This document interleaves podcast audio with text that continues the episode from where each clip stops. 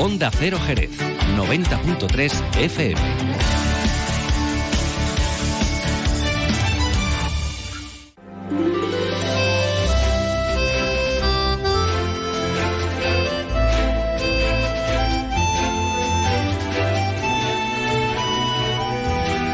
Más de uno Jerez. Leonardo Galán, Onda Cero. ¿Qué tal amigos? Muy buenas tardes. Hoy es miércoles 13 de septiembre y comenzamos aquí ahora una nueva edición de este programa que tanto te gusta y que se llama Más de uno Jerez. Los saludos cordiales de este que va a estar encantadísimo, como siempre, de acompañarte hasta las 13 y 35 minutos. Los saludos de Leonardo Galán. Vamos a hablar como siempre de muchas cosas que esperemos por supuesto sean de su interés. Para ello nos devanamos los sesos diariamente aquí en la redacción para buscar esos temas que, bueno, a usted les gusten. Bueno, por un lado, les guste o no les guste, vamos a hablar de actualidad. No, no digo que le guste o no le guste que hablemos de actualidad, digo que le guste o no le guste el tema que venga de actualidad. El problema es que la actualidad es lo que es y lo que hay es lo que hay. Y por ello nos lo cuenta nuestro compañero Juan Ignacio López, un pequeño avance aquí en el programa para que nos enteremos de qué, en qué está trabajando ahora la redacción de informativos para luego contárnoslo todo con las voces de sus protagonistas a partir de las 13 y 35. ¿Qué es lo que habrá hoy de actualidad? Pues no lo sé, ahora en un momentito nos lo cuenta él.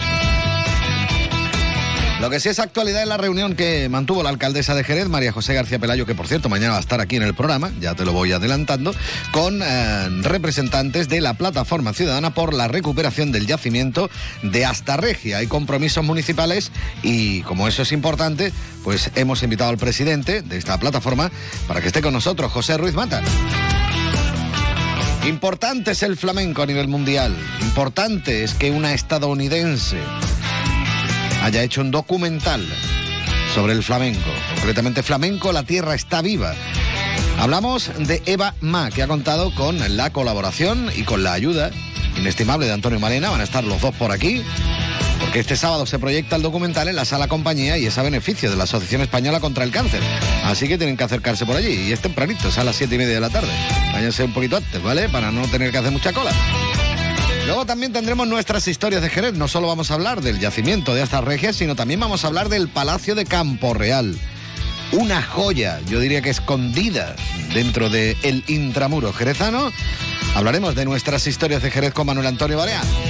Y también hablamos de consumo, concretamente con Miguel Ángel Ruiz, el presidente de ASESCON, la Asociación Nacional de Consumidores, que nos propone una serie de consejos para evitar fraudes en los alquileres de pisos de estudiantes. Con eso de que empiezan ya, bueno, pues el curso y también lo harán en breve los de la universidad.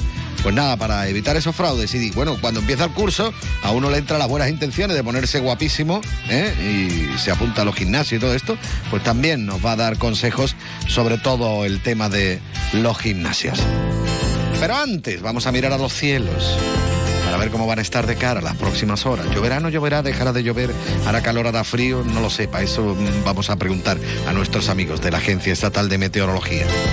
Y ahora la información meteorológica con el patrocinio de Alvariza Motor. Muy buenas tardes. En la provincia de Cádiz tendremos cielo poco nuboso con temperaturas máximas en descenso quedándose en valores de 32 grados de máxima en Arcos de la Frontera, 30 en Jerez de la Frontera, 28 en Algeciras, 27 en Cádiz o 26 en Rota y de cara mañana tendremos cielo nuboso con chubascos ocasionales y temperaturas máximas en descenso quedándose en valores de 32 grados de máxima en Arcos de la Frontera y Jerez de la Frontera, 31 en Cádiz, 29 en Rota, 27 en Algeciras. El viento será de levante, es una información de la Agencia Estatal de Meteorología. Alvariza Motor te ha ofrecido la información del tiempo. El nuevo Mitsubishi ASX puede ser ese coche que ves aparcado en la puerta de un colegio, o en lo alto de una montaña, o surcando la autopista hacia la puesta de sol. Puede ser personal, todo tuyo, o familiar, o el vehículo oficial de un equipo de fútbol sala. Puede ser híbrido, enchufable. Sí, el nuevo Mitsubishi ASX puede ser lo que tú quieras, pero es un Mitsubishi. Véalo en Alvariza Motor, concesionario oficial Mitsubishi, Avenida Tío Pepe 21, Jerez de la Frontera.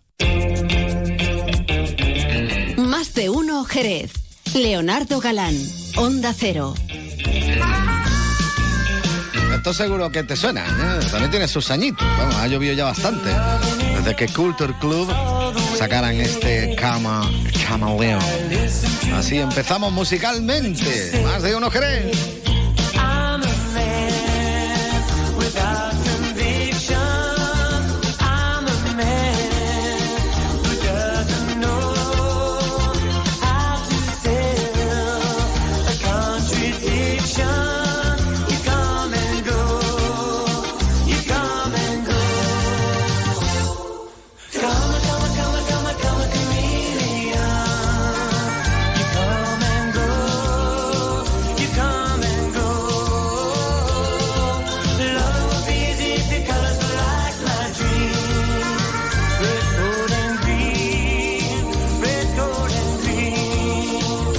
Propio Boy George es el que me ha dicho cómo se pronuncia Chameleon, no Chameleon, nada de esto. Hablando de Chameleon y de camaleones y estas cosas, qué bonitos los nuevos camaleones del zoo. Bueno, te recuerdo una cosa rápidamente, es que Onda Cero y el grupo A3 Media, junto con seis ONGs internacionales, hemos activado el comité de emergencia para ayudar a los afectados por el terremoto en Marruecos. Lo único que tiene que hacer usted para poder aportar algo es llamar al 900 595 216 900 595 216 o bien entre usted directamente en www.comiteemergencia.org www.comiteemergencia.org y juntos salvamos más vidas.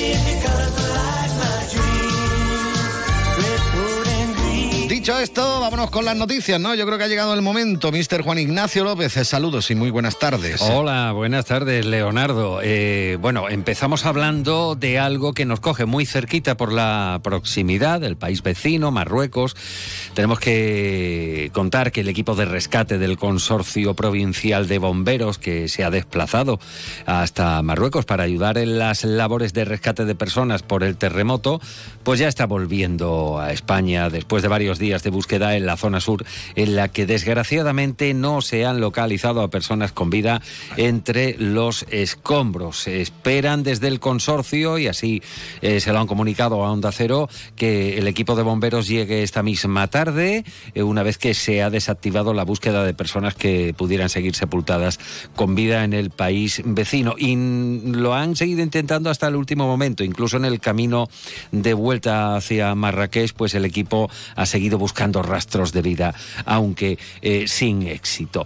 Por otro lado, estamos muy pendientes de la decisión que, que tome finalmente el gobierno municipal acerca de la ordenanza reguladora de la Feria del Caballo. Ya sabemos que es, es todo un clásico, eh, pero están estudiando y valorando la propuesta que trasladaban precisamente al término de la feria de este año 2023 la Asociación de Casetas Tradicionales. Eh, quieren que haya una segregación en la feria y segregación en cuanto a casetas. O sea, que las tradicionales estén separadas de lo que se conoce, eh, bueno, pues vulgarmente como las casetas mm, discoteca. En cualquier caso, bueno, pues desde mm, eh, la Delegación de Cultura, pues remarcan que hay que escuchar a todas las partes que integran la fiesta, o sea, a la hostelería, que está allí para ganar dinero, y al público, lógicamente, eh, que va a disfrutar de la feria. Y que a gastarlo, el dinero. y a gastarlo, que no, que no es barato. Y por otro lado, bueno, pues mm, nos vamos a referir hoy en nuestro informativo al crecimiento del tráfico en el aeropuerto de Jerez. Hay que poner, eh, bueno, pues eh, bien clara esa cifra de 622.000 pasajeros prácticamente que han pasado durante los primeros ocho meses del año por el aeropuerto de Jerez y, bueno, pues son cifras eh, muy esperanzadoras. En cuanto a agosto, 98.025 usuarios viajaron o hicieron operaciones comerciales en el aeródromo jerezano. Y ya terminando, bueno, pues ya que estamos todavía al inicio de curso, el sindicato CESIF denuncia que las escuelas infantiles públicas, lo que conocemos como, como guarderías, de 0 a 3 años en la provincia de Cádiz, están sufriendo el abandono y la pasividad por parte de la Consejería de Educación de la Junta de Andalucía. Dicen que son más de 20 las vacantes que se encuentran por cubrir. Esto salpica a Jerez, por ejemplo, a la Escuela Infantil Primavera, a la San Carlos, a la Virgen del Valle, eh, como a otras eh, de la provincia de Cádiz y también pendientes de lo que dé de sí la presentación de la vigésimo segunda Semana de los Mayores que eh, se ha presentado esta mañana a las once y cuarto en el Centro de Servicios Sociales Rosa Roig en el polígono de San Benito. Pues nada, te doy una hora y cinco minutos, ¿vale? Para que lo vaya preparando todo y para que luego nos lo cuente. Gracias, Juan Ignacio. Hasta luego. Hasta luego. Ya sabe que Juan Ignacio llegará a partir de las 13 y 35 minutos, justamente cuando finalice este programa. Ya que ha hablado de los datos del aeropuerto el viernes. Por cierto, va a estar por aquí en el programa el director del aeropuerto, no solo para hablar de esos datos, sino para ver qué es lo que se hace en un aeropuerto habitualmente y todo ese tipo de cuestiones, que hay mucho trabajo interno y que a lo mejor usted no conoce. Pues si no lo conoce, lo va a conocer. Eso será el viernes, como decimos. Mañana la alcaldesa, el viernes el director de, del aeropuerto. Bueno, muchas cosas que hay que contar también aquí en la sintonía de Onda Cero en el día de hoy en Más de Uno, porque en un momentito estará por aquí José Ruiz Mata, el presidente de la Plataforma Ciudadana por la recuperación del yacimiento de Astarreja. Bueno, ya está por aquí, pero en un momentito hablamos con él, ¿vale? Más de Uno Jerez. Leonardo Galán, Onda Cero. Se acaba lo bueno, ¿eh? Vuelve la rutina, las clases de los niños. Sí, sí. ¿Has visto lo de los 10 días Nissan? ¿Los 10 días qué? Los 10 días Nissan. Del 6 al 16 de septiembre en tu concesionario puedes tener tu Nissan con entrega inmediata, grandes descuentos y no pagas hasta 2024. Vamos antes de que se agoten, ¿no? Más información en tu red de concesionarios Nissan. Acércate a tu espacio Nissan. Loreto Motor, en Jerez de la Frontera. ¿Ya lo tenéis? Sí, de entrante pediremos un hummus de berenjena y un provolone al horno con pesto y pistachos. Luego, de primero, un gigante de cordero lechal en salsa de Pedro Ximénez y foie. E dopo, come secondi, due risotti di induja e burrata italiana. Grazie mille. En La Mafia se sienta a la mesa, disfrutarás de la típica gastronomía italiana en un restaurante atípicamente italiano. La Mafia se sienta a la mesa. Piacere originale. Estamos en Jerez, Avenida Andalucía 105, Glorieta Tío Pepe. Más de Uno Jerez. Leonardo Galán, Onda Cero. Luce Shopping, el mayor centro outlet de la provincia de Cádiz, patrocina este espacio.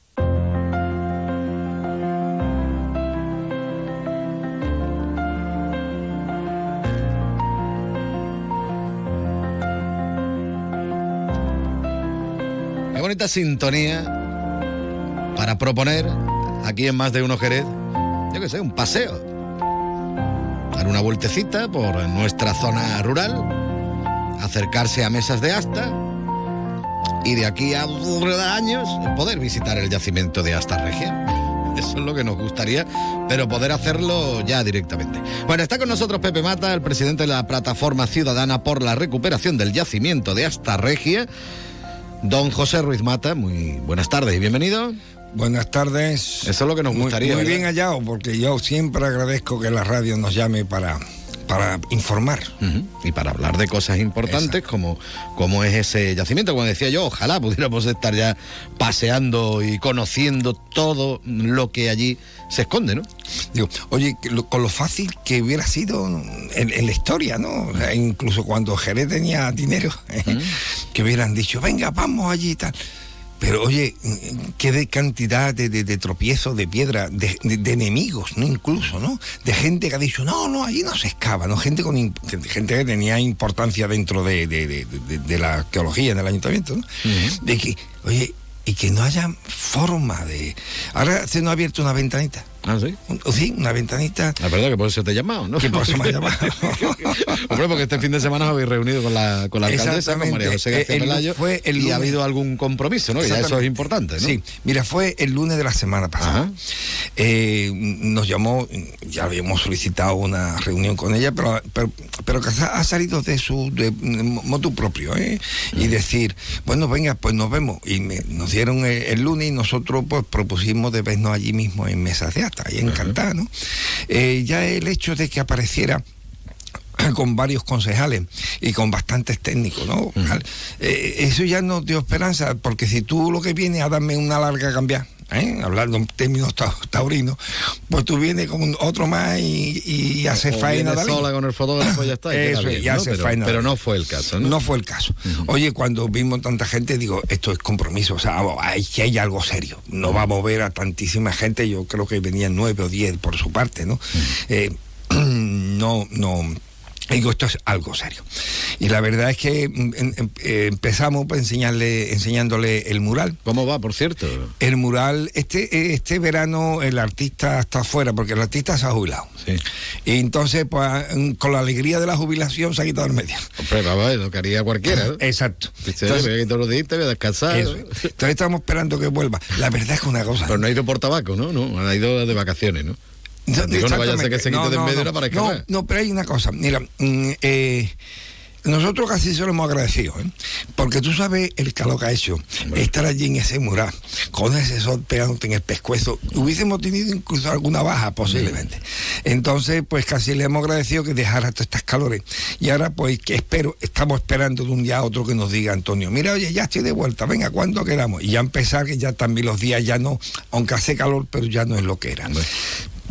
Y seguir con el mural, porque además también Antonio había comprometido a los chavales de la escuela y cada uno estaba haciendo un paño mm, de la, de la continuación. Y entonces, bueno, pues si hay unos compromisos, unos chavales que están haciendo unos trabajos, pues eso habrá que, que, que hacerlo. Es un compromiso, no, tú no, ya no lo puedes hallar. Pero vamos, que llevamos muchísimos metros, creo que son casi, casi 40 metros lo que llevamos ya de mural, ¿eh? O sea, que ya es grande. Mural 3D, digo que no es una pintura, sino que tiene relieve, ¿no? Eh, sí, sí, sí, Un es- es- relieve. es- exactamente. Es un, es un relieve, incluso le vamos un quizá le pongamos incluso alguna piedra por fuera, o sea, para que sea todavía más esp- espectacular. Nos falta el agua, hay un- va- un- simulando agua por debajo de lo que esté ahí hecho, o sea, que todavía nos queda mucho trabajo allí, pero, pero muy Bueno, contento. poco a poco, tampoco- Poco a poco. Hay que tener en cuenta yo creo que no va a haber en el mundo algo parecido, ¿eh? de verdad, son, van a ser unos 150 a 200 metros. ¿eh?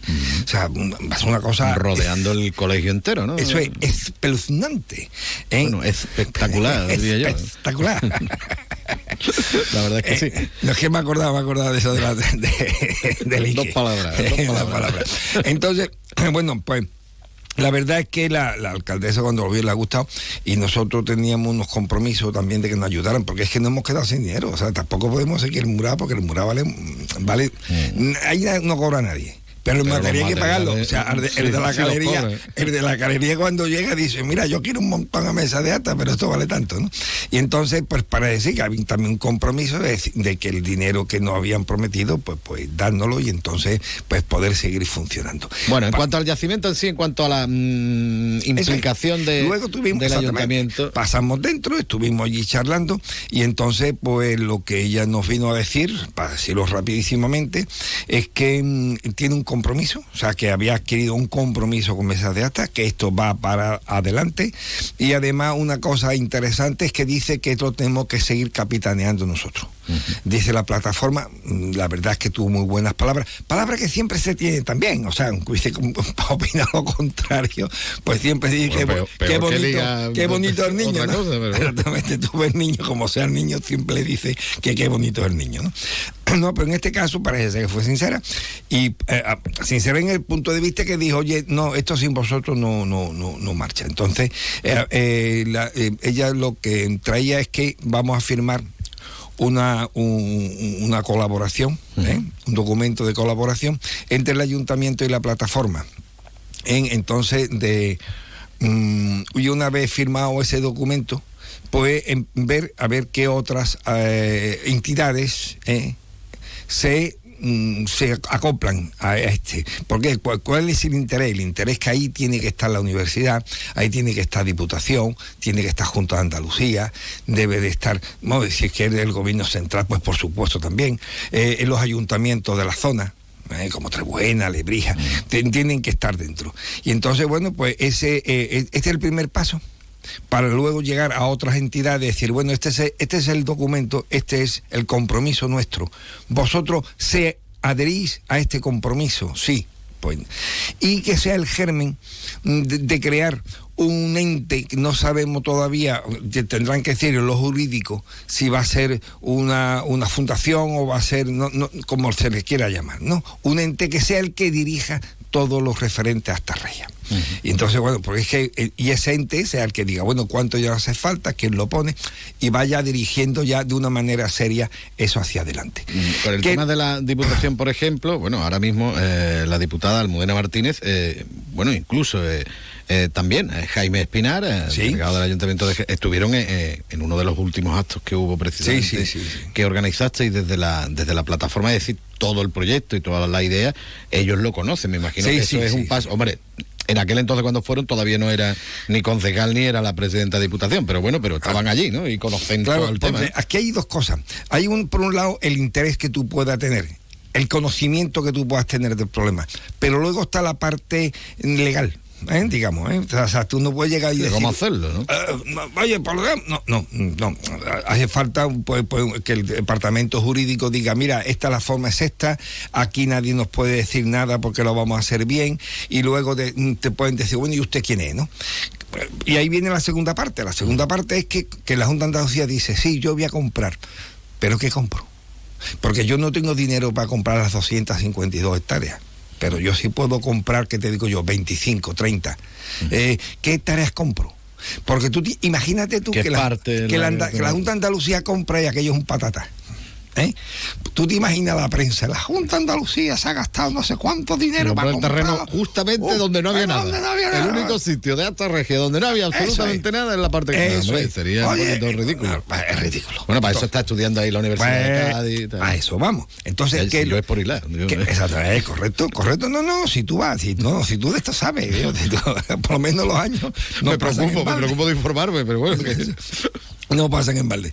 Entonces, ¿qué es lo que, qué es lo que se hace? Bueno, pues la siguiente reunión, que ya se planteó, se planteó allí mismo, bueno, pues tenerla con la Universidad de Cádiz, con la gente que ha estado allí trabajando, con estas personas que, que han pasado el georradar y decirle, oye, mira, según vosotros habéis visto, y diga, mira, esta zona, esto es lo que yo quiero. Y a los montes dicen, no, no, y a lo mejor me vale con 10 hectáreas, no quiero más. ¿Por qué? Porque son las importantes. Una, bueno, pues ellos se- serán los técnicos los que digan, y creo que no se van a equivocar, qué es lo que hay que comprar. Entonces la Junta llegará y dirá, bueno, tengo dinero, pues entonces quiero esto. Entonces comprará esa parte y ahí empezarán las excavaciones. Claro, si las excavaciones, como esperamos, son un éxito y empiezan a aparecer material arqueológico mm, fuerte, ¿no? Eh, importante, y que digan, oye, pues entonces la cosa un poquito más. la cosa cambia, ya la cosa cambia, ¿por qué? Porque la presión social también va a ser otra, la presión técnica va a ser otra, la ilusión va a ser otra, todo va a ser otro. Y, en- y la verdad es que incluso la finca completa para la Junta de Andalucía no es dinero. Entendemos que, que ellos tienen que atender a toda Andalucía y también desde Huelva le dirán que compre esto y esto y lo otro y que desde Almería estarán diciendo no sé cuánto, de todos lados. Pero en fin, aquí tú sabes como dice el refrán, es quien no llora, pues no mama. Entonces nosotros pues vamos a intentar demostrar la capacidad que tiene ese yacimiento. O sea, nosotros tenemos la ilusión y creemos en él. Decimos, esto va a ser tremendo. Aquí va a haber cosas desde el neolítico hasta la época islámica. Eh, eh, Andalusí, ¿no? Aquí va a haber... Sí, pero hay que demostrarlo. ¿Y cómo se demuestra? Pues un trozo, empezar a excavar y que esté. Creo que estamos cerca. Bueno, poquito a poco, poquito a poco, se van dando pasos y, y- y bueno, y os quedasteis contentos, ¿no? Con esa, con esa toma de contacto con la Sobre, de Jerez sobre todo, sobre todo nos quedamos ilusionados. Pues eso es lo más importante. Que no nos rompan la ilusión, por favor. Don José Ruiz Mata, presidente de la Plataforma Ciudadana por la Recuperación del Yacimiento de Hasta Regia, muchísimas gracias por haber estado un ratito Gracias con nosotros y seguiremos hablando. Gracias a ti y a Onda Cero. Venga, un abrazo, hasta luego.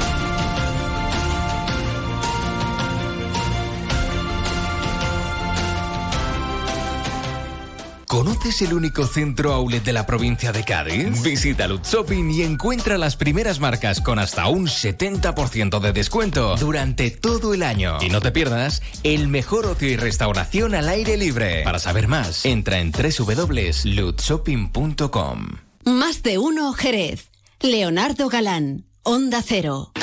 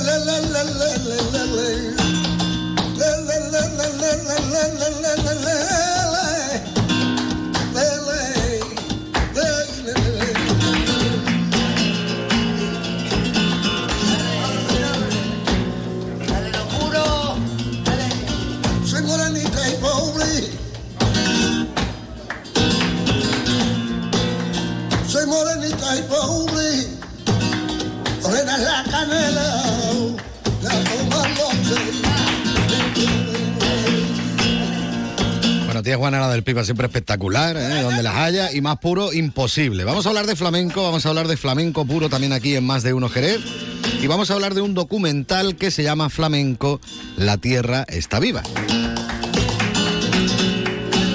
El documental, eh, concretamente, lo hace Eva Mar. Bueno, lo dirige, lo produce, etcétera, etcétera, etcétera. Eva, muy buenas tardes y bienvenida. Muchas gracias. Como si estuvieras en tu casa, ¿eh? Buenas tardes. Bueno, eh, y no solo Eva, eh, está ahí en la, mm, digamos, como ideólogo o ideóloga, porque también, eh, bueno, ha contado con eh, la capacidad mental, podríamos decir, de nuestro amigo Antonio Malena. Antonio, muy buenas tardes. Buenas tardes. Bueno, porque eh, aquí hay mucho que decir. Primero que nada, Eva, como han podido comprobar, como que de Jerez no es, bueno, no es, no es nacida en Jerez, ya puede que sea más jerezana que yo, pero Eva, cuéntame, ¿de dónde eres tú, hija? Eh, yo tengo algo en la garganta, discúlpame. Ah, yo soy de Estados Unidos, ah, crecí en Nueva Orleans, ahora vivo en California, pero he pasado mucho tiempo en Jerez, mucho tiempo con mucha alegría. Y ya está, entonces en Jerez, he bueno, he conocido a Antonio en California, pero después cuando he pasado por Jerez, lo conocí mejor y hemos ah, planeado este documental. Bueno, cuando estamos hablando del eh, documental, Antonio, eh, bueno, yo he visto el tráiler, ¿vale? Que está muy chulo, por cierto, esto hay que decirlo. Cuéntame un poquito la idea de, de- de lo que es el documental, porque el documental no se puede decir que sea un documental al uso, sino que es un documental que incluso puede llegar a ser hasta reivindicativo en algunos Sí, momentos. ¿no? claro. Este proyecto salió de, de la mano de Eva, porque la conocí en California y ahí nos dimos a conocer, después ella vuelve a Jerez, me conoce mejor, como ella dice, y le planteo de hacer una película documental de flamenco, contando siempre con, con las raíces del flamenco, digamos, la raíz del flamenco y las vivencias, todas las vivencias que, que han vivido lo- nuestros antepasados en los campos y sobre todo los cantes, la, la raíz, ¿me entiendes? De- del flamenco. orígenes, prácticamente, de- de- del flamenco que se hace aquí en digamos, Jerez, ¿no? que se hace en Jerez, ¿no? Y que han vivido todos los cantaores por haber, ¿no? Y, y como digo yo, reivindicativo en el, en el sentido de que, que no podemos olvidarnos de ese flamenco, porque si no lo perdemos, ¿no? Es decir, que tiene que estar ahí presente siempre, se haga lo que se haga ahora, porque claro, está vivo, como, Sí, sí, como dice, como esta dice- tierra está viva. La tierra está viva. Pero, pero siempre respetando eh, lo Sí. auténtico y lo, y lo genuino, ¿no? Sí, sí, también respetando todo la- lo que hoy en día se llama fusión, ¿me entiendes? Que es una de las cosas que tiene vivo también al flamenco. Llamo- vamos a llamarlo por suerte, porque es verdad que hay mucho más fusión que flamenco de raíz. Pero por eso hemos hecho nosotros este documental, ¿me entiendes? Para que no se pierda lo que es la raíz y la vivencia, ¿no? Ahí van a ver, pues, casi, bueno, no todo, porque no se puede hacer todo, pero sí una parte de todas las vivencias y los cantes de raíz con los cantadores que tenemos ahí en ese documental, en, en el baile y en el toque, exactamente igual, ¿me entiendes? Bueno, ella que viene de, de New Orleans, de Nueva Orleans, el flamenco, el blues, eh, en cierta Claro. forma el origen viene prácticamente en algunos aspectos igual, ¿no? El blues, eh, Sí. digamos que era de los campos, precisamente las personas de color, aquí también la gente trabajando en el campo. eh, Exactamente igual, sí es que es lo mismo, es que la, la misma historia. Sea en Orleans. Claro, luego sea uno dice que es que el flamenco es internacional, claro, si es que eh, esto se da en todos lados. En todos lados. y siempre al final pues ha cantado, por ejemplo, del sufrimiento, ¿no? Desde- Además que el, el- ya el blues, si, si lo ponemos con una tonada, un martinete, eh, viene a ser casi igual, la misma... Y los tiempos más o menos. Eh, lo mismo. bueno, eh, cuéntame un poquito, ¿por qué te enamoraste tú del flamenco? A ver, porque para hacer esto te tiene que gustar y te tiene que, que gustar mucho. Me gusta mucho, me gusta mucho su eh, el alma del flamenco. Me gusta mucho que mm, que se fija en las emociones porque eso es muy importante y hoy en día en que hablamos mucho de la ciencia, de, la tecnología, olvidamos las emociones y pienso que el corazón es una cosa muy importante. Entonces eso me ha tocado al corazón y como muchos extranjeros que pasan por Jerez, he tomado clases de baile, he aprendido alguna letra y tal y cual. Y como cineasta, cuando Antonio me propuso este proyecto, he pensado una muy buena idea. Bueno, por cierto que no lo he dicho, que, que pueden ver el, el documental, que es lo más importante, por eso los he invitado a que vengan al programa. Se proyecta este sábado, día 16, en la sala compañía y es a beneficio de la Asociación Española contra el Cáncer. Lo digo para aquel que quiera ver el documental, pues vamos a hablar del documental y más de uno dirá, bueno, ¿y dónde lo veo? ¿Dónde lo...? Pues ya saben dónde verlo. Este sábado en la sala compañía. Eh, cuéntame un poquito el elenco de artistas que nos vamos a encontrar, porque claro, si hablamos de flamenco, hablamos de flamenco en Jerez, hay que hablar de los nombres, de los nombres propios que nos vamos a ir encontrando, ¿no? Bueno, ahí tenemos una gama de cantadores, de bailadores, eh, gente joven también, ¿me entiendes? Bailadores joven y cantadores joven también.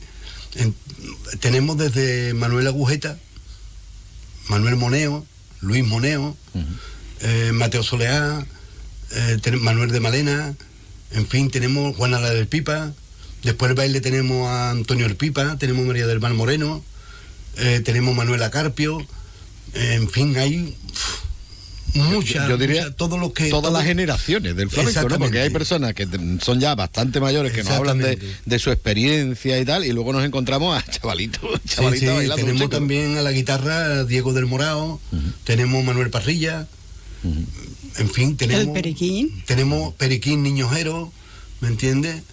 En fin, tenemos casi todo lo que hemos podido ah, coger ahí, ¿no? Y poderlo tener en, en nuestra película. Bueno, y todo no se puede tener porque Claro. si no iba, el documental va a ser una serie de estas de Netflix de, de 200 temporadas, ¿no? Pero bueno, y cuéntame cuando, cuando tú te planteas el hecho de, o planteáis el hecho de hacer este documental en cuestiones técnicas y demás, me imagino que, que tiene que tener su complicación, tiene que llevar su tiempo. ¿Cuánto tiempo más o menos ha- has tardado en, en elaborarlo, en producirlo, en decir, mira, ya lo tengo listo?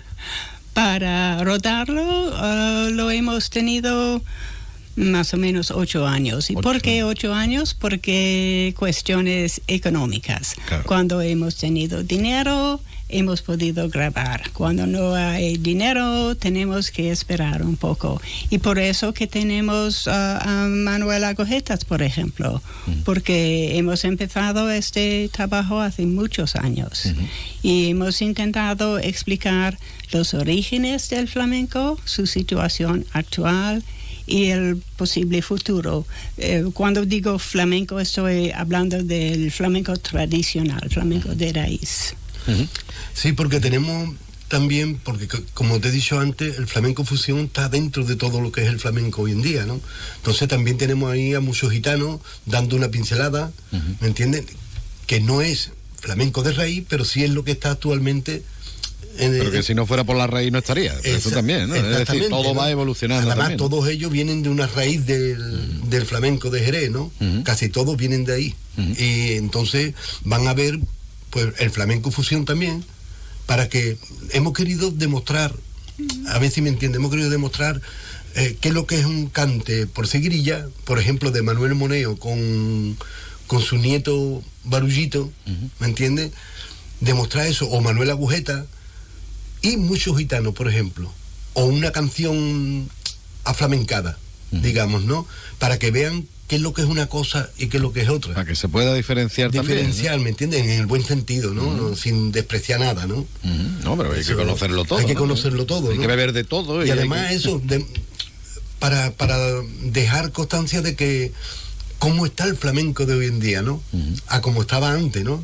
Eh, Te hablo de, de los tiempos de Tío Borrico, Sordera, el Diamante Negro. Era una vida que si vivía un poquito más el flamenco, el flamenco de nosotros, y hoy en día sí, claro que sí que lo hay, pero estamos viviendo en otra plataforma, ¿no? Yo casi diría, espera, ahora la- meteré la pata hasta el fondo, porque yo en esto soy un especialista, pero ahora se puede decir que el flamenco es más de estudio y antes era más de vivirlo. Exactamente. Una cosa así. ¿no? Exactamente, exactamente. Es más de estudio porque, aunque estudian poco, ¿eh? los de los actualmente. Una cacheta. Pero bueno, que hay menos vivencia, ¿no? hay menos vivencia de cómo se ha vivido antes. Yo recuerdo a mis padres que me lo han contado ellos, claro, me han contado ellos cómo vivían en los campos, ¿me entiendes? Y lo, la, la forma de hacer las fiestas en los campos, ¿no? Cuando terminaban de trabajar. En las cañanías, se- en había. cañanías, se daban un baño, ¿me entiendes? Y con un poquito de pan y rábano hacían una fiesta, ¿me entiendes? Y esa vivencia hoy en día no la tenemos. por suerte pues se vive de otra manera. Aunque Jerez, eh, como digo, como siempre han dicho que es la cuna del flamenco y tal, ¿me entiendes? Yo no le llamaría cuna, ¿no? Yo le llamaría una cesta, una cesta de mimbre, ¿me entiendes? Porque Jerez en cualquier rincón, en cualquier rincón te va a encontrar una fiestecita. En cualquier rincón de Jerez, en cualquier bar o en cualquier eso escucha tú uno cantar, ¿me entiendes? Y eso, eso no se ha perdido. Siempre lo hay. Sea mejor o sea peor, ¿me entiendes? Sea payo o sea gitano, eso no importa, eso a mí no me importa. El toque está vivo, ¿no? Que el flamenco está vivo todavía en nuestra tierra. Hombre, y que siga estando vivo por siempre y, y- y mucho más. Bueno, el documental, como decimos, van a tener ocasión de verlo y de disfrutarlo el próximo día 16, este sábado, en la sala Compañía Beneficio de la Asociación Española contra el Cáncer. ¿Es estreno o, o ya lo habéis proyectado en alguna otra parte? Bueno, es el estreno en Jerez. Lo hemos proyectado en Madrid, en la Filmoteca Española, en diciembre. Entonces, eso es la segunda vez que se ve. Pero pronto también se va a verlo en todo Estados Unidos por la televisión, porque lo ha cogido la televisión nacional.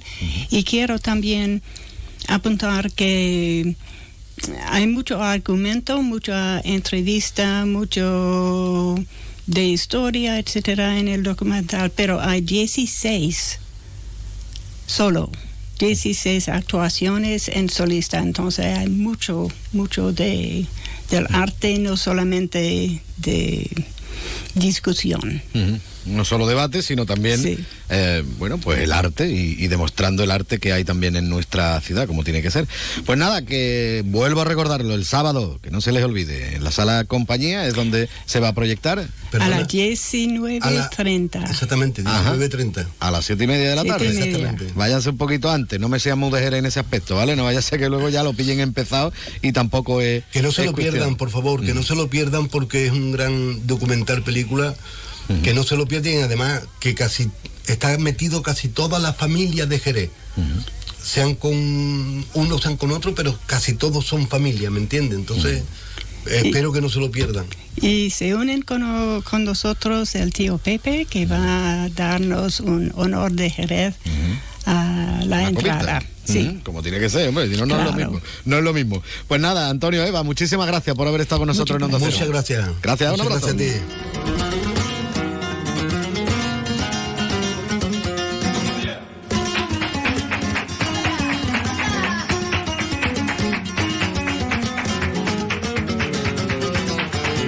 Precisamente con Antonio Malena vamos a llegar a la una en punto de la tarde. Ya saben que a esa hora llegan las noticias de ámbito nacional e internacional, después las regionales y después continuamos aquí en Más de Uno.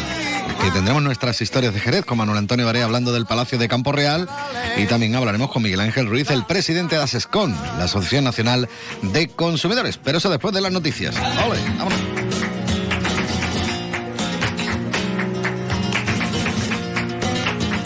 Que te de que te hable, pero no me pueden quitar los ojitos para yo mirarte. No me pueden quitar los ojitos para yo mirarte.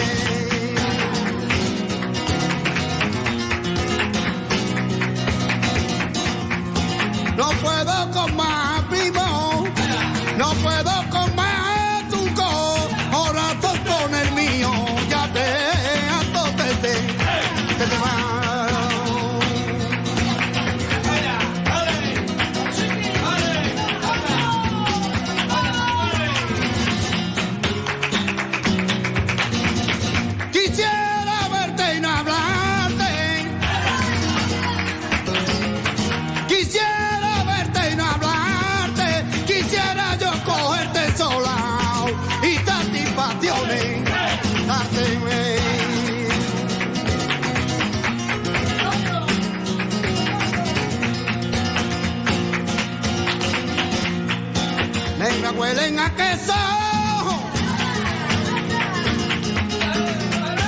Negra huelen a queso.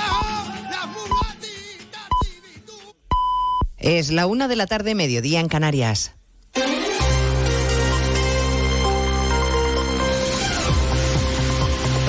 Noticias en Onda Cero. Buenas tardes, les avanzamos a esta hora algunos de los asuntos de los que vamos a hablar con detalle a partir de las 12 en Noticias Mediodía, empezando por el discurso incendiario contra el Partido Popular que está pronunciando la líder de Sumar, Yolanda Díaz, en su primera reunión con su grupo parlamentario. Carga contra Feijó, al que ha llamado aprendiz de Trump y al que acusa de estar cometiendo un fraude constitucional. Congreso, Ignacio Jarillo. Sí, Díaz advierte a la derecha peligrosa que el PP encabeza para destituir al próximo gobierno de Pedro Sánchez, que aún no ha nacido siquiera, dice Yolanda Díaz. Con un lenguaje superlativo, acusa a Feijó de usar su intento de investidura para desestabilizar a la sociedad. Sin lugar a dudas, la deriva de la derecha y de la extrema derecha en nuestro país es muy peligrosa. El único plan que tienen es la desestabilización social, pero también tumbar a un gobierno que todavía no ha nacido. Por cierto, que Díaz se opone frontalmente a la inversión saudí anunciada por Telefónica y advierte que su gobierno intervendrá en esa y otras operaciones que a su juicio ponen en peligro nuestra economía. Bueno, a partir de las dos nos vamos a hacer eco de las reacciones que sigue suscitando la reflexión de Aznar, llamando a una movilización social contra los planes de Sánchez de pactar una amnistía con Puigdemont. Ayer la ministra portavoz le llamó golpista y hoy ha repetido el calificativo su compañera Ione Belarra o, por ejemplo, Oriol Junqueras. Desde el Partido Popular responden a los ataques convocando un acto en Madrid tres días antes del debate de investidura para expresar en la calle el rechazo a la amnistía. Faltaría más, decía esta mañana en Antena 3 la número 2 del partido, Cuca Gamarra. Faltaría más que no se pudiera opinar libremente un llamamiento a que aquellos que no estemos de acuerdo lo manifestemos y, por supuesto, nos movilicemos. Solo faltaría que no vayamos a podernos movilizar o manifestar en nuestro país con aquello que plantean algunos que está fuera del marco constitucional. El presidente del Partido Popular sigue su ronda de contactos a dos semanas de la votación del debate. Hoy se ha reunido con el líder de UPN, Javier Esparza. A Yolanda Díaz, por cierto, a la que escuchábamos antes, no la hemos oído ni una sola reflexión sobre las consecuencias de la ley del solo sí es sí, después de que ayer el Tribunal Superior de Justicia de Navarra rebajara en un año la condena a uno de los integrantes de la manada. El gobierno foral acaba de anunciar recurso contra la decisión.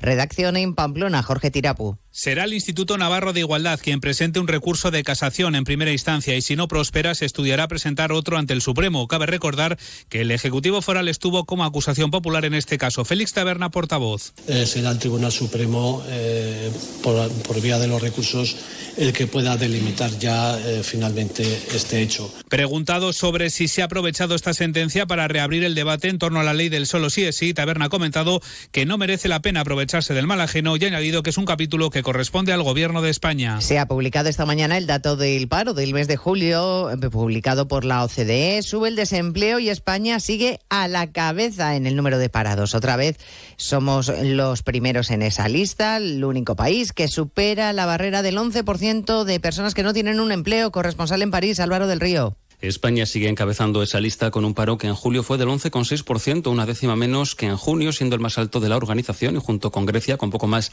del 10%, los únicos países en mostrar una tasa de desempleo aún de dos dígitos. En el conjunto de la OCDE el paro se mantiene en niveles bajos, aunque creció una décima al 4,8%. A nuestro país le está costando volver a su mínimo histórico de 2007 y es el que más lejos está de conseguirlo. Mejoran muy ligeramente los datos de desempleo juvenil y femenino que bajan una décima al 27 y al 13,2% respectivamente, aunque España sigue ostentando los peores puestos en la tabla. Es una de las fotos del día, el encuentro entre Vladimir Putin y Kim Jong-un, en el que el presidente ruso y el líder norcoreano han escenificado su buena sintonía y conexión, reunión bilateral de casi una hora entre ambos y apoyo inquebrantable del dictador de Corea del Norte a Putin en la guerra de Ucrania.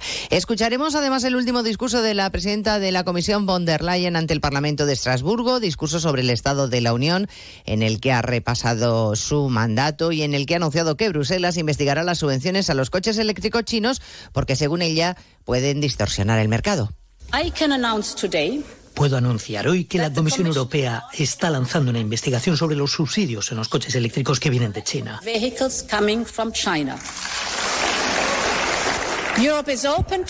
Europa está abierta a la competencia, pero debemos defendernos contra las prácticas injustas.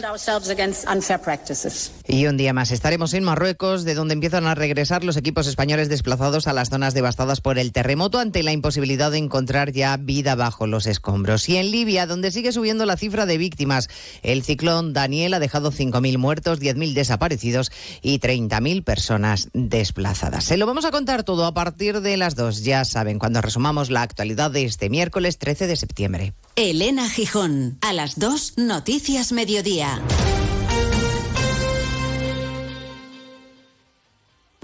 Estudios recientes confirman el hallazgo de una nueva especie humana cada vez más numerosa, la gente singular.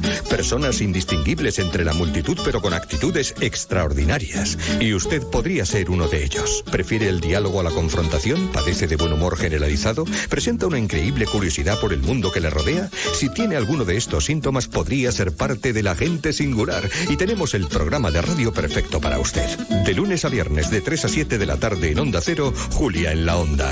Radio plural de la gente singular.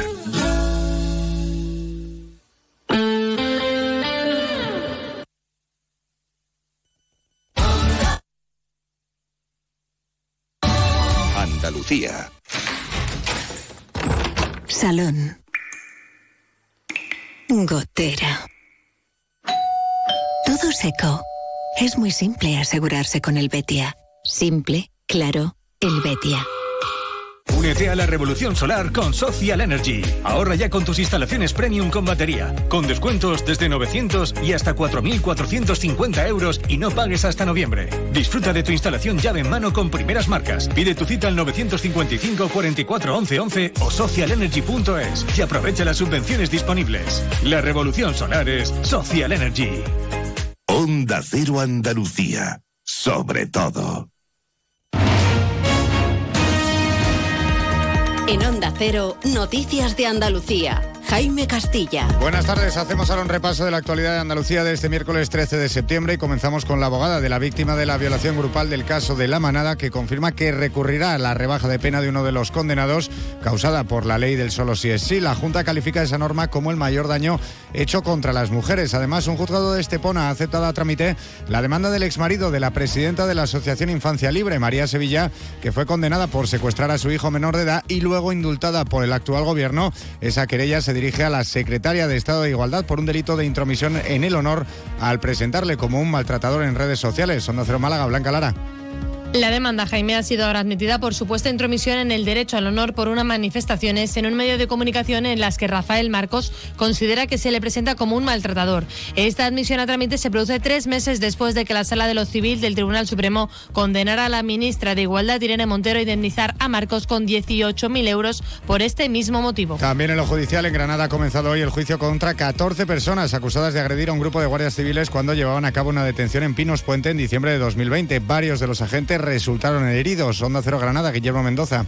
El objetivo de los agentes era detener al criminal más buscado de la provincia como presunto autor de varios tiroteos con tentativa de homicidio y varios vuelcos de marihuana. Finalmente lo detuvieron, aunque no fue fácil. Con un dispositivo inicial de 10 guardias civiles hicieron falta más de 20 agentes para contener a las 60 personas que querían evitar la detención de este criminal. En otros asuntos, hoy regresan de Marruecos los 13 especialistas del equipo de Bomberos Unidos Sin Fronteras que han ayudado en las labores de rescate de supervivientes. Ahora preparan la siguiente fase de ayuda. Los primeros en volver han sido los del Parque de Bomberos de Lucena, Onda Cero Córdoba, María Luisa Hurtado. Lo hacen con la pena de no haber podido rescatar a ninguna persona con vida. Los bomberos regresan un tanto desolados por el panorama de destrucción encontrado en el epicentro del terremoto. Una segunda expedición se prepara para viajar a Marruecos, esta vez para suministrar alimentos y enseres. Seguimos ahora con el repaso de la actualidad del resto de provincias y lo hacemos por Almería. En Almería trasladan a un hombre herido tras incendiarse una cama en su vivienda de Roquetas de Mar. Al parecer se trata de un varón y ha sido trasladado al hospital de Poniente. En Cádiz, el puerto de la capital recibe hoy la visita simultánea de cinco cruceros con más de 20.000 personas a bordo. El MSC Virtuosa, con 4.838 pasajeros y 1.700 tripulantes, es el que alberga un pasaje más numeroso. En Ceuta, dos vehículos colisionaron en la tarde de ayer, causando un grave accidente. Varios de los ocupantes fueron trasladados al hospital universitario, entre ellos dos bebés. No hay que lamentar víctimas mortales y la policía local ha trasladado que el conductor que causó el accidente daba positivo en el consumo de cannabis. En Huelva, la Diputación Provincial ha aprobado hoy en pleno la creación de una comisión que impulse las infraestructuras que llevan décadas reclamando y que pasarían por la llegada de la alta velocidad, un aeropuerto o buenas conexiones por carretera con la sierra.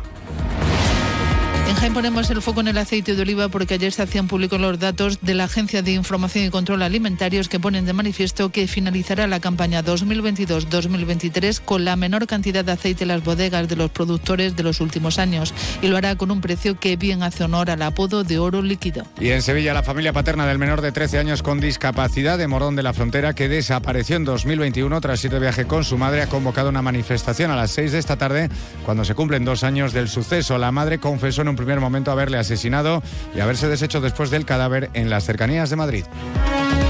Más noticias de Andalucía a las 2 menos 10, aquí en Onda Cero. Onda Cero. Noticias de Andalucía. Nos encanta viajar, nos encanta Andalucía. ¿Te vienes a conocerla? Iniciamos nuestro viaje cada miércoles a las dos y media de la tarde y recorremos Andalucía contigo. Gente Viajera Andalucía, un programa de turismo, actualidad, gastronomía, tradiciones y buen humor en Onda Cero. Con la colaboración de la Consejería de Turismo, Cultura y Deporte de la Junta de Andalucía. Te mereces esta radio. Onda Cero, tu radio.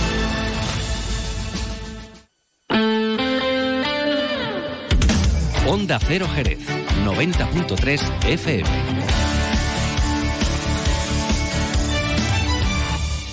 Más de uno Jerez. Leonardo Galán, Onda Cero. TEX, tus clases de inglés más divertidas. TEX, aprende de la manera más práctica desde los tres años y con profesores titulados nativos y bilingües. TEX, tu academia de inglés. TEX.es. T-E-C-S.es. Más de 25 años enseñando en inglés. TEX.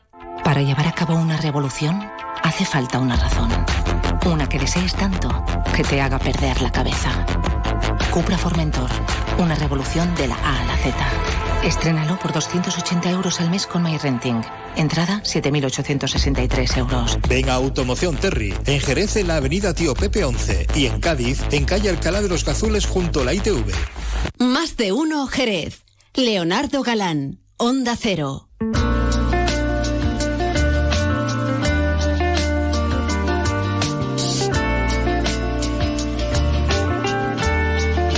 Continuamos, por supuesto, en la sintonía de Onda Cero Jerez, en ya saben, 90.3 de la frecuencia modulada, si han elegido el método tradicional de radio, pero también nos pueden escuchar en www.ondacero.es, ahí a cualquier hora del día y en cualquier lugar del mundo y también en su teléfono móvil directamente si se han descargado la aplicación gratuita de Onda Cero. Bueno, como ya decía en la presentación del programa, vamos a hablar también hoy un poquito de consumo, concretamente charlamos con Miguel Ángel Ruiz, el presidente de ASESCOM, concretamente la Asociación Nacional de Consumidores. Miguel Ángel, muy buenas tardes. Hola, buenas tardes. Bueno, vamos a hablar, si te parece, en principio porque como ya estamos todo el mundo hablando del inicio del curso y demás, también en breve empezarán en la universidad y estarán como locos todo el mundo buscando piso para los chavales, o los chavales buscando pisos y demás. Bueno, vosotros habéis lanzado mm, una serie de recomendaciones para evitar precisamente fraudes eh, que se han producido, por ejemplo, en años anteriores, en cuanto al alquiler de pisos de estudiantes se refiere, ¿no? Sí, efectivamente, que se trata precisamente de eso, de evitarles problemas, de evitarles reclamaciones, de evitarles denuncias, ¿no? Porque entendemos que los chicos lo que se tienen que dedicar es a estudiar, a pasar el curso y no estar enfangados en algún tipo de problema o de reclamación relacionada con el alquiler de la vivienda, del piso, del apartamento que vayan a realizar eh, para, para, la, para el curso universitario y demás. Y por eso nosotros hemos precisamente sacado estas recomendaciones que están basadas precisamente en, la experiencia, es decir, en lo que nos ha llegado en años anteriores, los problemas que con mayor asiduidad nos, nos llegan, nos transmiten esos chicos o sus padres a la hora de efectuar reclamaciones referentes a, este tipo de cuestiones que ya han ocurrido en años anteriores. Por eso es, de carácter preventivo, podemos decir, esta, esta nota de prensa que sacábamos. Porque suele, eh, suele haber muchos problemas al respecto, se suelen dar muchos casos. Bueno, por suerte no, por suerte estamos hablando de, casos puntuales, pero sí es cierto que, a lo mejor estamos hablando de 30, 40 casos en la provincia de Cádiz a lo largo del año, por lo tanto son, son, son cifras que son mínimas con respecto a otras reclamaciones, a otros problemas. Sí, pero al que le toca le duele. claro, y además son reclamaciones que en muchas ocasiones pues angustian a estos chicos. Por ponerte un ejemplo de la provincia de Cádiz, yo recuerdo hace años una reclamación de, de una chica eh, que alquilaba un apartamento y que se encontraba que no era la única inquilina en el mismo, sino que había roedores, ¿no? También compartiendo piso con ella, ¿no? Por tanto, desde esa perspectiva son temas desagradables y, de, y que y que angustian y porque aunque tengan menor número que otro tipo de reclamaciones no son menos importantes. Bueno, pues venga, dame algún que otro consejillo a tener en cuenta para evitar todo este tipo de problemas. Sí, bueno, lo primero comparar. Eh, eso siempre lo, lo, decimos y por eso hay que hacer el, el alquiler de apartamento con tiempo, ¿no? Eh, eh, el comparar precio, calidad, ubicación, que, que, el apartamento esté en buena zona, que esté en una zona donde haya comercios, donde haya buena zona de transporte público, donde haya opciones de ocio. Eh, ahí es lo recomendable que el consumidor haga en primer lugar esa comparativa y elija lo que mejor le convenga, ¿no? Y luego también desde el punto de vista práctico nosotros recomendamos que el consumidor se entere bien de la realidad del apartamento, es decir, que existe ese apartamento, que existe ese piso, y, y, en la medida de lo posible también, y sé que eso supone un coste porque es pedir una nota simple en el registro de la propiedad, pero sí sería interesante saber si quien nos lo está alquilando es el verdadero propietario que de esa vivienda, ¿no? Porque en algunas ocasiones también nos hemos encontrado suplantaciones de identidad, problemas de a la hora de firmar contratos y desde esa perspectiva es importante que firmemos un contrato y esa es la segunda recomendación por escrito, con todo detallado, con un inventario de electrodomésticos, de muebles eh, y el estado en el que están, pero que firmemos ese contrato con la persona que es realmente titular de, la vivienda y no nos evite, y nos evitemos así pues el que estemos alquilando, como ha sucedido en este verano, uh, apartamentos que no están a nombre de esa persona que, que no, con la que estamos firmando, ¿no? Y luego desde un punto de vista de, de, práctico también las recomendaciones que suele dar bastantes problemas son los desperfectos, ¿no? Si, si estamos hablando de desperfectos momentáneos de algún electrodoméstico justo al entrar, pues ahí se tiene que hacer cargo el arrendador, eh, es, la, eh, es quien eh, eh, tiene que afrontar ese tipo de reparaciones en el caso de que veamos que algo no funciona bien y por eso es importante reclamar por escrito inmediatamente y dejar constancia de esa de esa de ese desperfecto. Y lo, y posteriormente pues ya una vez que estemos viviendo pues ya todas las cosas de, de uso cotidiano eh, todas las reparaciones que haya que hacer de por, por, por, un desgaste, podemos decir, de esos electrodomésticos, ya sí correrían a, cargo del arrendatario, ¿no? Y por tanto, desde esa perspectiva, que lo tengamos todo muy bien, todo muy bien claro. Bueno, son muchas cosas, desde luego. Yo, por ejemplo, siempre recomendaría lo del tema de, de, hacer foto por un tubo. Cuando tú llegas allí a ver el piso y dices, oye, este es el que me voy a quedar, hacerle foto a todo para ver cómo está precisamente el estado de, de las cosas. Eso también me imagino que será recomendable, ¿no? Sí, antes y después podemos decir, ¿no? Porque también ha habido reclamaciones una vez que se han ido los chicos de, de que eh, desperfectos que decían que no había en la vivienda, pues después han aparecido, ¿no?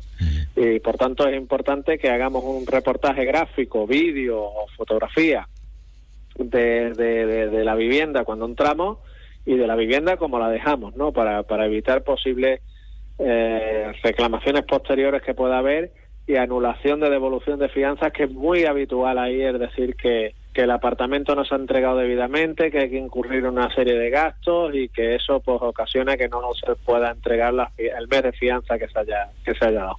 Y si lo hacemos a través de una agencia, por cierto, pues me has comentado lo del tema de si lo hacemos particular a particular, pero si lo hacemos por una agencia inmobiliaria, ¿también eh, nos podemos encontrar algún tipo de problema?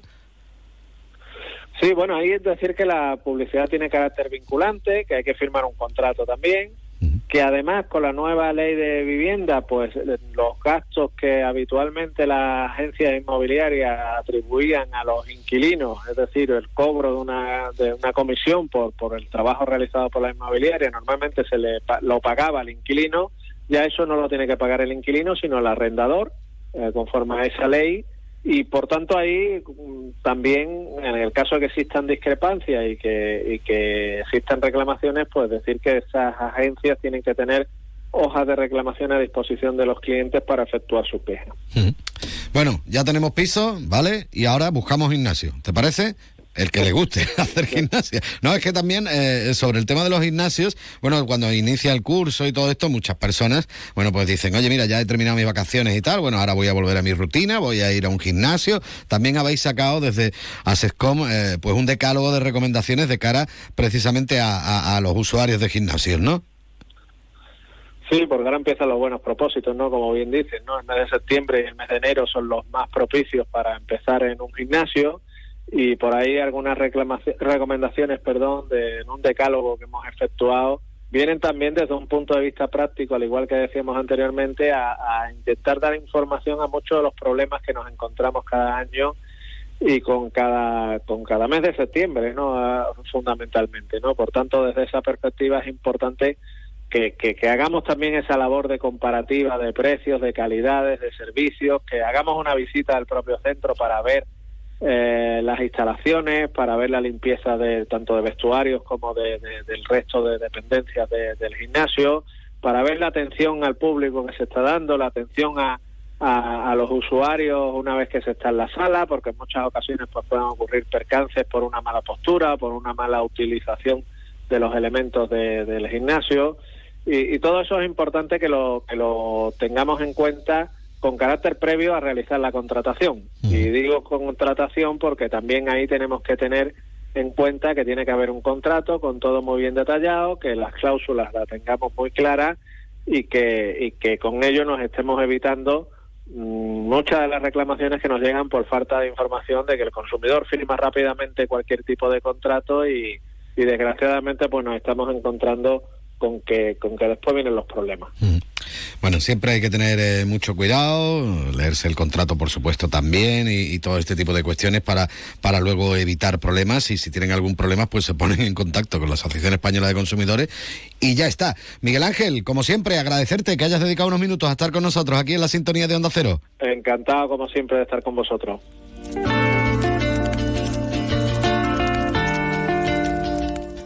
Más de uno, Jerez. Leonardo Galán, Onda Cero. Yuyu, ¿eso qué es lo que es? No te hacía yo a ti de mojito, la verdad. Esto es la bebida de los dioses, Luis. El canastito. Es igual, pero más rico porque lleva canasta. Anda, ven que te pongo uno. Uy, qué delicia, Yuyu. Esto ahora en verano sienta de maravilla así de fresquito. ¡Canastito! No, ni nada. Disfruta con un consumo responsable. Ha llegado el día, se acabaron las esperas, damas y caballeros, bienvenidos a la época de la inmediatez.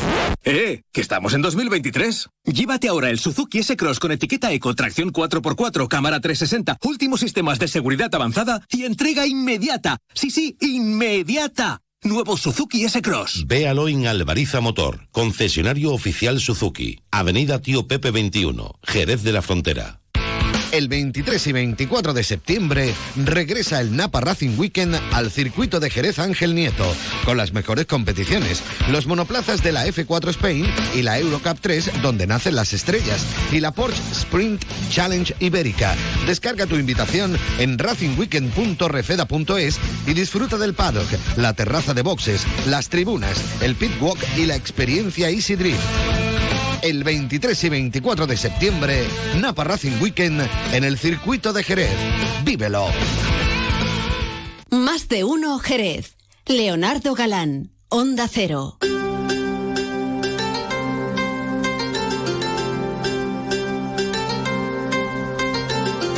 Bueno, ya saben que los miércoles me gusta abrir mi taberna medieval para que podamos hablar de nuestras historias de Jerez. Y para ello, bueno, pues fundamental en nuestro querido compañero y amigo don Manuel Antonio Barea. Don Manuel, muy buenas tardes. Buenas tardes. Ayer estuvo usted codeándose con la Jet Set jerezana directamente, vamos. totalmente. ayer fue, yo creo que, bueno, la verdad que fue una presentación maravillosa. Eh, extraordinaria, pero claro, en un marco incomparable. Jerez tiene casas palacio o, palacio, ya definiremos unas y otras, eh, pero maravilloso, pero yo creo que Campo Real, Campo Real se lleva la palma. Eh, debo decir que, bueno, tengo como honor y, el, haber sido amigo, muy amigo de Manolo Gómez y bueno, y realmente ser el archivero de la familia, en este caso actualmente de, su señora, doña Carmen López de Soler y sus hijas, en, ese archivo que, bueno, que particularmente nace eh, tenemos que hablar del siglo XIII, seguramente viene con el libro de repartimiento, pero que, bueno, se va enalteciendo a partir de Juan II. Pero bueno, si quieres te lo comento. Pero claro, hay una, hay una doble singularidad. Es un, un palacio que tiene un gran archivo, pero es un archivo que tiene un gran palacio, porque aparte es una obra arquitectónica maravillosa, es una obra de, de artistas italianos y, eh, que generan un palacio renacentista el cual no queda observado, porque para, para llegar a Campo Real... Es que es complicado de verlo, ¿no? Eso, eso quería decir yo, porque pasa un poco desapercibido, pero el palacio es enorme, lo que pasa que para acceder, una calle chiquitita, chiquitita, estrechita, estrechita, parece que está escondido. Sí, es una, es una singularidad, yo creo, que de ese entramado musulmán, ese concepto radial, digamos, de, de hacer vericuetos y buscando la umbría, qué, qué moderno esto ahora, lo de la umbría, lo de buscar, qué, qué interesante, qué interesante pensar que el pasado y esa arquitectura y ese urbanismo eh, se van a reactivar. Eh, pensemos en ahora en París, ¿no? Que está buscando eh, mucha sombra, mucha sombra, ¿no? Es curioso. Bueno, pues realmente son vericuetos, pero realmente es una pequeña plaza y además tiene otra singularidad. Eh, existen dos palacios enfrentados. Está Campo Real y están los Dávilas. Dávila, que si los jerezanos que conocen un poco esto, eh, eh, se replica esa fachada en lo que actualmente en la calle Larga es, bueno, el que fue palacio de, de Villa Marta, pero que realmente ahora mismo es la empresa de perfumes Primor, si les parece, y disculpen por la pu- publicidad, pero realmente es... Entonces esa fachada está replicada. Lo hace Francisco Hernández Rubio a principios del siglo XX y realmente es otra otro palacio maravilloso, el cual, eh, por virle, birloquio, por circunstancias, bueno, no terminó si- siendo restaurado en su plenitud y bueno, y actualmente, bueno, viven una serie de personas, eh, el cual, bueno, viven en un palacio, pero realmente yo creo que hemos perdido la posibilidad de, de tener un, un edificio patrimonial interesante, pero bueno. Yo creo que en su día, eh, Manolo, y, y perdona que seguramente me equivocaré, no sé, pero creo recordar que, que estuvimos hablando de, de algo similar o de esto mismo, de los dos palacios enfrentados, porque también estaban como enfrentados un poco la Claro, familia o algo sí, así, ¿no? sí, exacto, eran los banderizos. eh, eh. Debo decir que en Jerez existen, eh, como voy a decir una marca también, lo de Fairy, ¿no? Los de arriba y los de abajo, ¿no? Bueno, pues realmente los, banderizos, banderizos, aquellas linajes o familias que apoyaban al, al duque de Medina Sidonia y aquellos que, que apoyaban al Marqués de Cádiz o a los Pontes de León. Eh, esas guerras interinas pasaban tanto en Jerez como pasó en Sevilla y en otros pueblos del reino de Sevilla en la Baja Edad Media y particularmente bueno eran de tal de tal nivel que incluso podemos hablar de que los palacios llegan incluso a, a conformarse como pequeños castilletes por ejemplo en este caso el, el- lo que es el Palacio Ponce de León en El Salvador la monita del Salvador el cual está digamos tiene sus almenas eh, por la defensa interna. O sea, había guerras interinas, las cuales, bueno, para, para, para poner un poco de salsa a esta conversación, bueno, pues hay que decir que, que queda muerto un Zurita por manos de, de la familia Dávila y, y, y, adjuntos, digamos. Entonces, y además fue en la, en la entrada del Palacio de Campo Real. El Palacio de Campo Real eh, es, es muy curioso, pero realmente mantiene sus orígenes desde, el- desde, desde el, desde el periodo musulmán, porque incluso tiene teselas musulmanas. Y después tiene, eh, hablando del musulmán, incluso tiene documentación musulmana. Y ahora dirá, ¿y eso cómo puede ser? Pues básicamente porque eh, un miembro de la familia terminó siendo como una especie de embajador del rey castellano en la corte de- del rey de, de Granada. Entonces mm, termina siendo apresado y entonces se generan una serie de cartas, las cuales conserva el, el- el Palacio de Campo Real y están en, en árabe. Son verdaderas maravillas, porque aparte el papel es un papel ros- eh, rosado de la época eh, de la época califal o tiene que ser un, de un periodo, periodo muy concreto, maravilloso y, y bueno, queda conservado en este archivo. Entonces todo esto es una joya, es una joya, de verdad. Y bueno, la, la zona de, de las cocheras, bueno, y, y lo que es el jardín que tiene, eh, bueno, o el patio Claro, donde, claro. donde por Sí, ejemplo, ayer se hizo la, la presentación, ¿no? De ese libro, por cierto, el libro se llama, eh, es un libro de arte Jerez, ¿no? Eh, como, como se llama El ese libro. ¿no? Sí, el libro está ilustrado por Miki Leal y ahora mismo tú me notas la, la autora, porque se me ha ido. Pero realmente es un artista sevillano de rango internacional y el cual, eh, en base a, a los textos realizados por, por la autora... María José Solano. Exacto, que su, es su mujer, es, eh, es, es escritora, es historiadora del arte, es conocedora del mundo clásico, entonces eh, realmente hace una conjugación preciosa. Es un libro que aparte tiene premio nacional de edición a nivel del Ministerio de Cultura por la editorial, una editorial que conjuntamente con Encio Meseguer eh, con otros socios ha generado, bueno, pues tienen premio a nivel a nivel nacional de, de edición. El libro está hecho con materiales maravillosos, el papel es un papel italiano con un gramaje extraordinario, tiene un peso se nota, el peso en el papel se nota y bueno, y bueno, las ilustraciones son verdaderos cuadros. ¿no? Eh, A mí lo, lo- lo he ojeado y sobre todo me, me ha, me ha dado mucha alegría ver el dos retratos de Manolo Mesurita. Manolo Mesurita es el que mantiene y preserva y reactiva, digamos, eh, lo que fue el archivo. El archivo quedó desperdigado durante un tiempo, otro día lo contamos. Y, y entonces eh, va- fue recuperando y sobre todo fue recuperando también el palacio. Y si me lo permite, porque no tendremos poco tiempo, el palacio especialmente tiene muchas joyas, entre ellos el archivo, ¿no? Tengo que hablar, y del archivo hablaremos, hablaremos ¿eh? incluso hablaremos en, en Campo Real, ¿qué te parece, Claro. eh, Leonardo? Y, pero sobre todo ese patio, ese patio renacentista, el cual, bueno, evoca, evo- evoca bueno, eh, puedes estar en, en, en Italia y tú cierras los ojos y realmente tú no sabes dónde estás. A mí me ha pasado. Yo he ido a ver a Manolo un día de lluvia y aquello parece que se para el tiempo. No, y lo digo, lo digo de corazón. Yo creo que los jerezanos deberían de conocer el, por lo menos ese patio, por lo menos vislumbrarlo. ¿Y se puede Porque visitar, eh, Manolo? Pregunto. Tiene visitas guiadas. Eh. Hay una página web, de- eh, me parece que es Palacio de Campo Real, online, y yo creo que se pueden concertar. Eh, Yo en tiempo estuve también haciendo las visitas eh, para, para distintas asociaciones de, de, de- de señoras y la verdad de mujeres de, de Jerez y, y- y me gustaba porque yo lo que único que hacía es que la- lo mirábamos y, sa- y salíamos porque hay que entender también que es una casa particular es una casa particular exacto exacto. Que no que esté vacío, sino que allí hay gente viviendo, entonces hay que tener también un poco de respeto. Pero... Sí, sí, la grandeza del palacio sobre todo es que eh, Manolo y Carmen dijeron nos quedamos nos quedamos en Campo Real, porque si si piensas eh, muchas zonas de Jerez quedaron despobladas eh, en un traslado. Hay un traslado, digamos, de población, pero hay también un traslado en el sentido de, bueno, ya, disculpa, pero es así, irse a la Plaza del Caballo, al bosque, zonas, digamos, de, de, de nivel. Un chale de monte alto. Exacto, exacto. Y ellos dijeron, no, no, no, mantenemos la- el solar de la casa.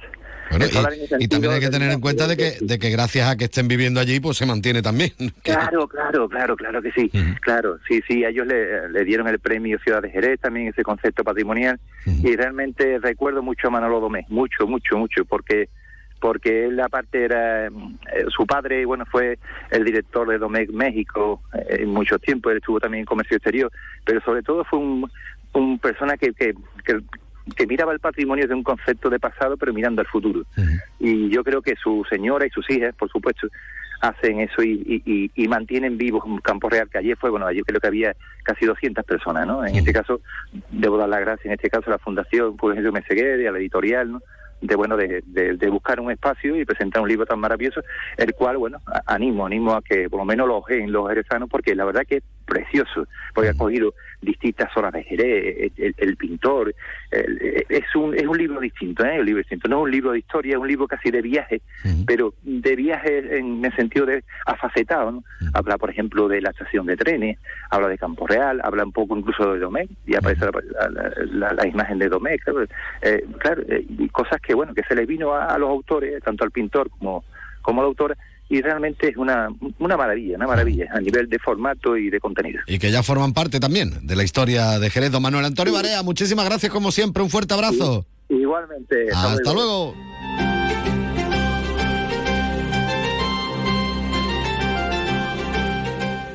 Más de uno Jerez. Leonardo Galán, Onda Cero. Se acaba lo bueno, ¿eh? Vuelve la rutina, las clases de los niños. Sí, sí. ¿Has visto lo de los 10 días Nissan? ¿Los 10 días qué? Los 10 días Nissan. Del 6 al 16 de septiembre en tu concesionario puedes tener tu Nissan con entrega inmediata, grandes descuentos y no pagas hasta 2024. Vamos antes de que se agoten, ¿no? Más información en tu red de concesionarios Nissan. Acércate a tu espacio Nissan. Loreto Motor, en Jerez de la Frontera. La vuelta al cole es muy divertida con las Dunas Shopping. Vamos a por un año lleno de retos e ilusiones. Prepara la mochila de tu futuro. ¿Sabías que sorteamos tarjetas regalo para las compras? Participa en los sorteos de nuestro Instagram. Ya lo tenemos todo preparado para la vuelta al cole en las Dunas Shopping. Más de uno Jerez. Leonardo Galán, Onda Cero. El que está preparado ya es mi compañero Juan Ignacio López, que llega con toda la actualidad. Nosotros nos vamos. ¿eh? Los saludos de Leonardo Galán. Nos acercaremos, como siempre, a echar un ratito al restaurante Antonio, a disfrutar con la mejor gastronomía, a tomarnos nuestra copita. También tengo yo ganas de una copita de fino pando, hombre, que está muy bueno. Y viene muy bien. Roxanne, que eres un Roxanne. Nos vamos, volvemos mañana. Adiós.